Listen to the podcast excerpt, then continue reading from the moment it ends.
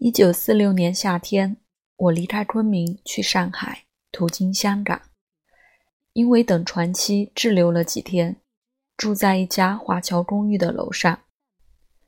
这是一家下等公寓，已经很毕旧了，墙壁多半没有粉刷过。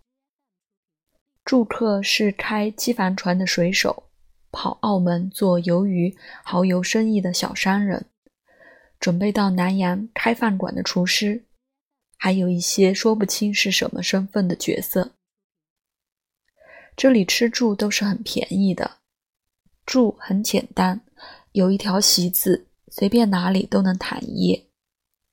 每天两顿饭，米很白，菜是一碟炒通菜，一碟在开水里焯过的墨斗鱼饺，还顿顿如此。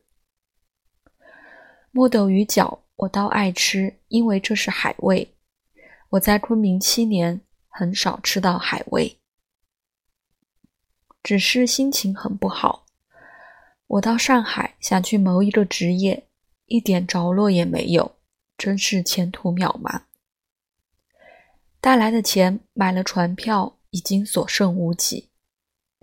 在这里又是举目无亲，连一个可以说说话的人都没有。我整天无所事事，除了到皇后道、德辅道去瞎逛，就是学到走廊上去看水手、小商人、厨师打麻将，真是无聊呀！我忽然发现了一个奇迹：一颗芋头。楼上的一侧一个很大的阳台，阳台上堆着一堆煤块，煤块里竟然长出一颗芋头。